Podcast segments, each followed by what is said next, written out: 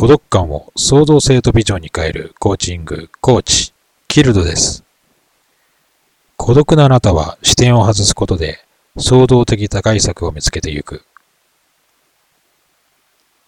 人は追い詰められると周りが見えなくなるものです。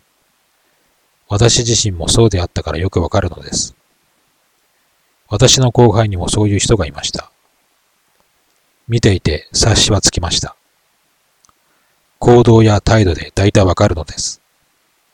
それとなく声をかけたり、相手から自分のことを話さない限り、こちらからずけずけと立ち入ろうとはしませんでした。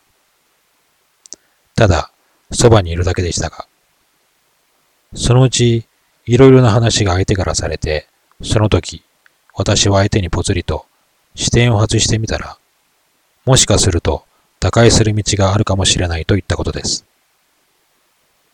失敗、挫折、いじめ、疎外感、孤独感、人はそれに追い詰められることがあります。